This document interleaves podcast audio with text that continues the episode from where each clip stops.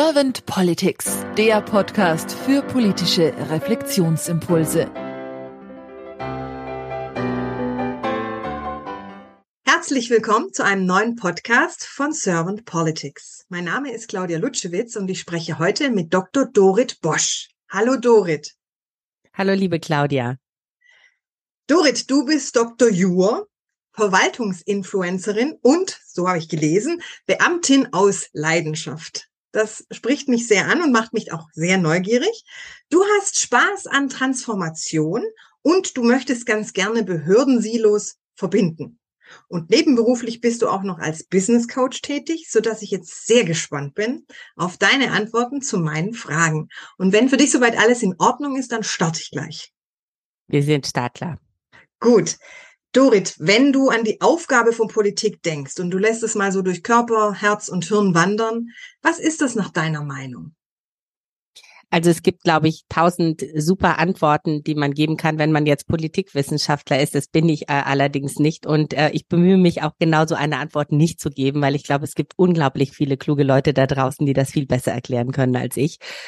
Ich äh, möchte das gern aus der Perspektive einer Beamtin beantworten und auch aus der Perspektive für jemand, der sich wirklich für mehr Bewusstsein einsetzt, auch in der Politik und in der Verwaltung. Die Rolle von Politik möchte ich gern eher systemisch beschreiben. Also welche Aufgabe hat sie jetzt nicht Politikbücher äh, wälzen, sondern wirklich welche systemische Rolle kommt ihr eigentlich zu?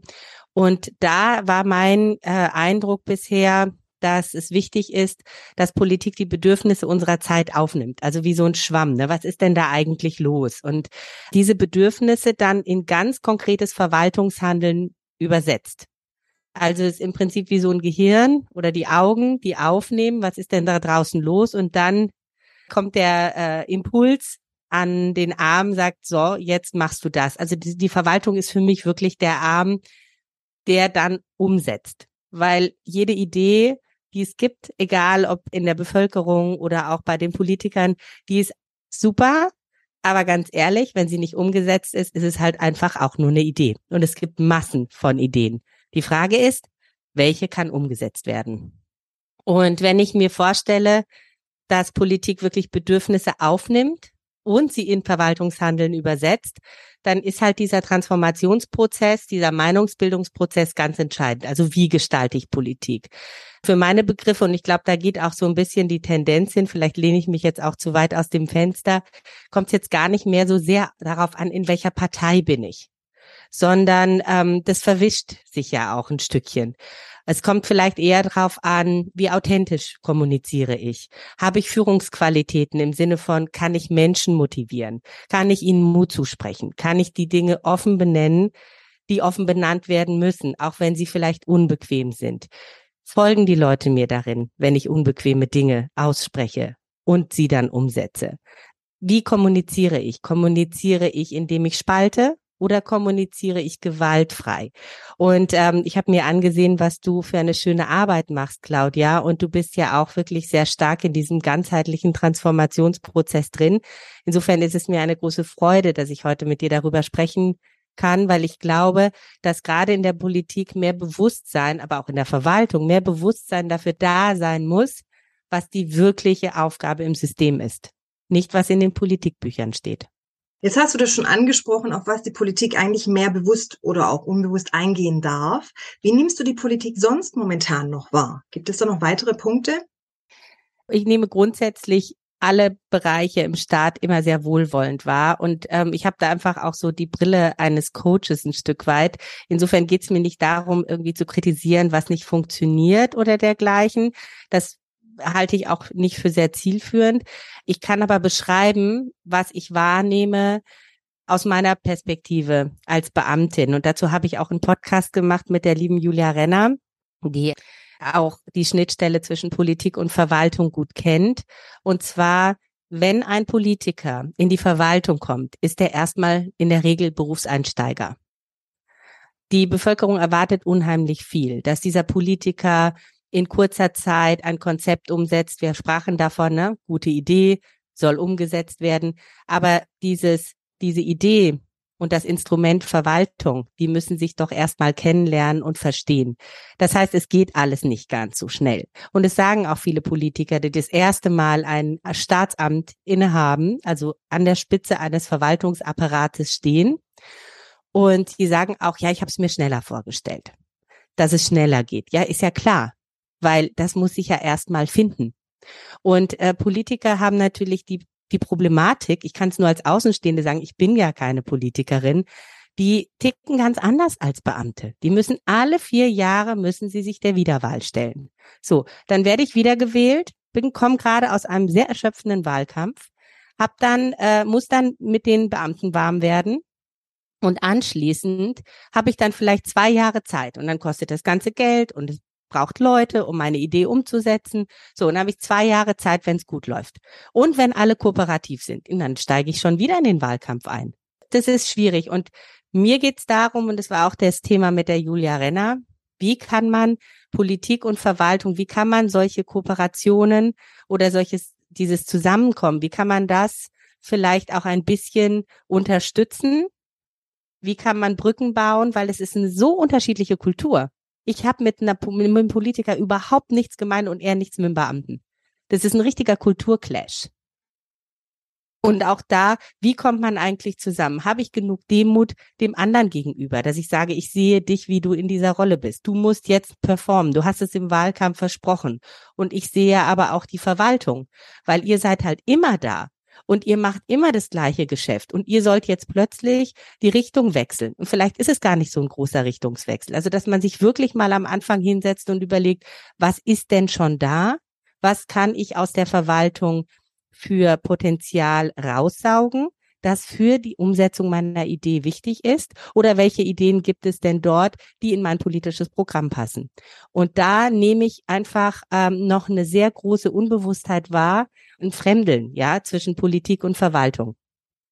Ich habe da jetzt so rausgehört, dass es schon schön wäre, wenn so in der Zukunft Politik und Verwaltung mehr kooperiert, mehr in die Kollaboration auch kommt, sodass die zwei unterschiedlichen Kulturen eher wieder so ins Matchen gebracht werden, bei aller Differenz, die vielleicht auch und Diversität, die auch gelebt werden muss, weil das ja auch Veränderung und Wandel auch betrifft, aber dass es auf jeden Fall in der Diversität nicht so weit sein darf, dass man sich gegenseitig blockiert oder ausbremst, weil, wie du angesprochen hast, diese vier Jahre ist ja schon eine Zeit, das ist Druck, ist mir schon auch bewusst, weil ich denke, man muss in vier Jahren irgendwas bewegen, will man ja auch. Deswegen geht man vielleicht ja auch in die Politik. So habe ich dich jetzt verstanden. Und da ist dieses Tempus Fugit natürlich sehr, sehr präsent, denke ich, und dieses, der zeitliche Druck.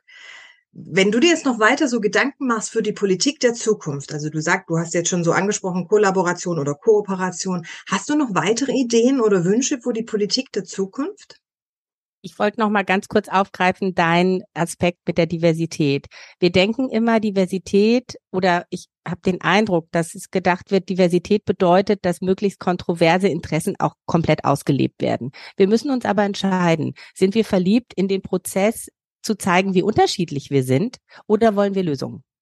Und bei Lösungen ist es so, dass Diversität immer eine Facette der Lösung abbildet. Also deswegen sage ich ja auch mit der Parteienpolitik, also ein, der, der Aspekt der Nachhaltigkeit, der Aspekt der Sicherheit, der Aspekt des Wohlstands, ja, wenn ich das jetzt mal in unterschiedliche Parteien aufspalte, das sind doch immer Aspekte, die in jeder Lösung vertreten sein sollten. Deswegen müssten wir gar nicht darum ringen, wer Recht hat, weil eigentlich hat jeder für sich Recht, sondern wie schnitze ich daraus eine Lösung und wie mache ich das mit dem Apparat, mit den Leuten, mit den Ressourcen, die ich zur Verfügung habe. Also nicht dieses, ich will was machen, also brauche ich mehr Leute, ich brauche mehr Geld, damit ist man schon mal zwei Jahre beschäftigt, sondern wie schaffe ich aus dem, was ich habe, etwas zu kreieren? Das fände ich total toll. Das wäre für mich ein Aspekt, der mir sehr, sehr wichtig ist. Und da auch wirklich Win-Win-Situationen zu schaffen. Also beispielsweise, wenn ich äh, an die Flüchtlingskrise denke. Und wir haben den Fachkräftemangel. Damals wurde, wurden diese Themen nicht so stark zusammen diskutiert oder nicht so stark zusammen gedacht, weil auch da wieder die einzelnen Fachminister, Fachbereiche sehr getrennt denken. Also dieses ökonomische einerseits und andererseits die Sicherheitspolitik und auch die Nachhaltigkeit, wie auch immer.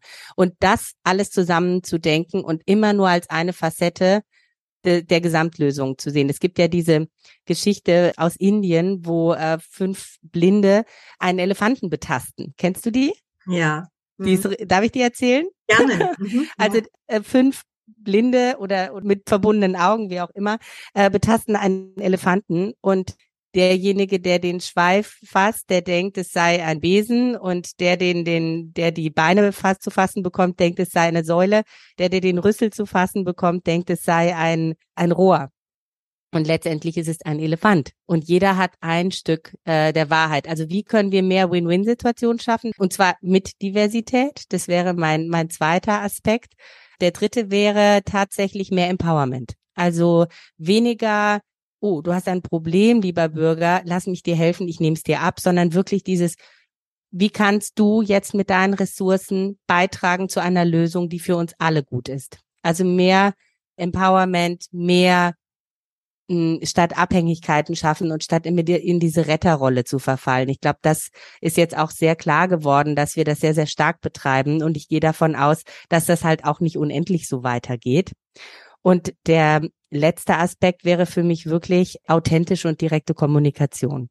Also auch mal direkt kommunizieren, nicht über die Presse. Nicht, weil die Presse schlimm ist oder so, aber es ist immer ein Übersetzer.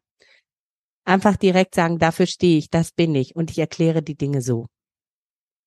Ja, weil mit Medien hat es immer so ein bisschen den Geschmack wie dieses Spiel, wie heißt es so schön, stille Post, glaube ich, ne?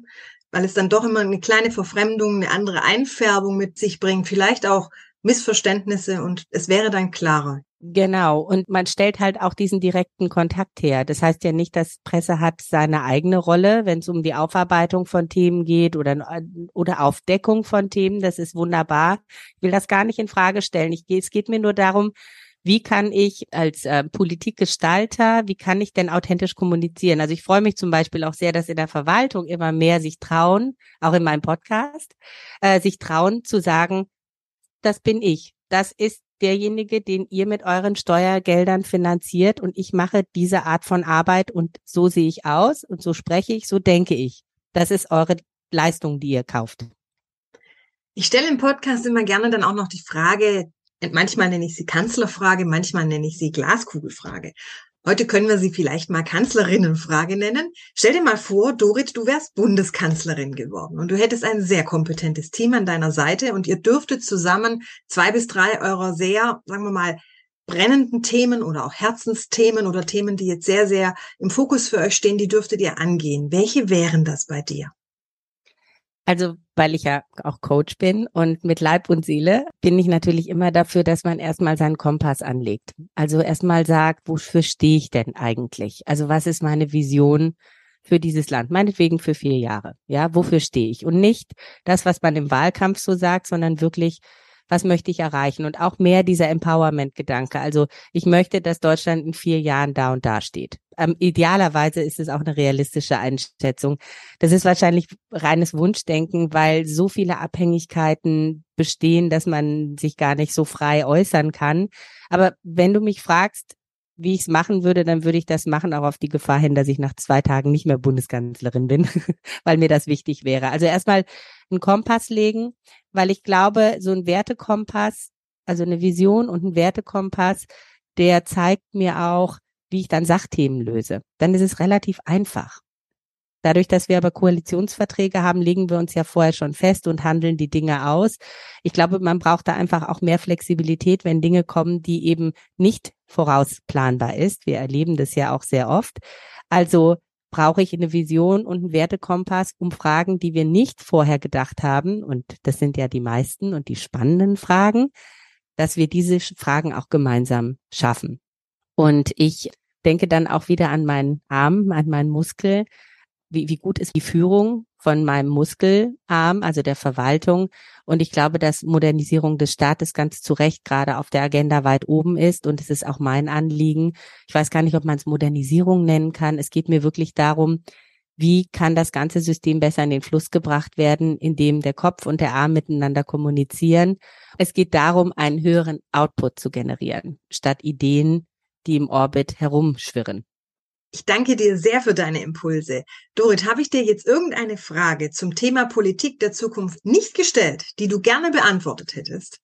Also wenn ich mir noch eine Frage wünschen darf, dann wäre es die, welche Rolle sozusagen der Einzelne dabei spielt, ein System, ein politisches System, ein Verwaltungssystem auch zu transformieren. Die Frage würde ich mich interessieren, weil auf diese Frage würde ich gerne antworten. Dann stelle ich sie dir gerne. Was kann denn der Einzelne für die Transformation in der Politik beitragen? Vielen Dank. Für mich ist Demokratie etwas, wo man nicht nur alle vier Jahre hingeht, sondern sich wirklich zeigt. Also zeigt, wofür man steht im Konstruktiven und äh, zeigt, welchen Beitrag man selber leisten möchte. Man kann Menschen schreiben, die in politischen oder in der Verwaltung in Führungs äh, Führungspositionen sind. Man kann ihnen schreiben und ihnen sagen, dass man da ist, dass man gerne einen Impuls geben möchte, dass man einen Beitrag leisten möchte. Ich habe das gerade in den drei Jahren im Bundeskanzleramt ganz großartig gefunden, welche tollen Leute es da draußen gibt. Und ich würde mir wünschen, dass es noch mehr Möglichkeiten gibt, dass es diesen direkten Kontakt gibt zu Bürgerinnen und Bürgern oder auch zu Unternehmerinnen und Unternehmern die wirklich einen Beitrag leisten wollen. Also, dass wir diese Schwarmintelligenz anzapfen, weil ich bin fest davon überzeugt, dass wir das nur zusammen schaffen. Das ist ja auch wieder so eine Floskel.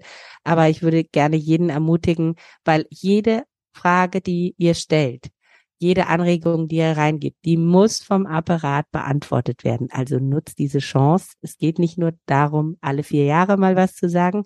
Sagt so oft, wie ihr könnt etwas. Und Fragen führen ja auch wieder zu Resonanz. Und Resonanz ist dann ja wieder Begegnung und Begegnung ist ein Miteinander und dadurch lernen wir uns gegenseitig besser kennen und dann ist das Zusammenarbeiten und auch das Zusammenwirken in der Gesellschaft einfacher. So habe ich es zumindest mal gelernt. Ja, so ist es. Ich sagte ja eingangs, Politik nimmt auf, welche Bedürfnisse da sind, aber wir müssen diese Bedürfnisse auch äußern. Und wenn wir das nicht tun, und das ist nicht Kritik, sondern wirklich Bedürfnisse äußern, wenn wir das nicht tun, dann kann das auch nicht passieren. Ich danke dir ganz herzlich, Dorit, für diesen Call to Action Punkt. Und ich danke dir auch sehr für deine Impulse und vor allem für deine Zeit. Ich weiß, dass es bei dir auch etwas enger ist an der Zeit. Deswegen finde ich es sehr schön, dass du dir die Zeit für unseren Podcast genommen hast. Und ich sage dann einfach mal, bis bald. Vielen Dank. Es war mir eine große Ehre, Claudia.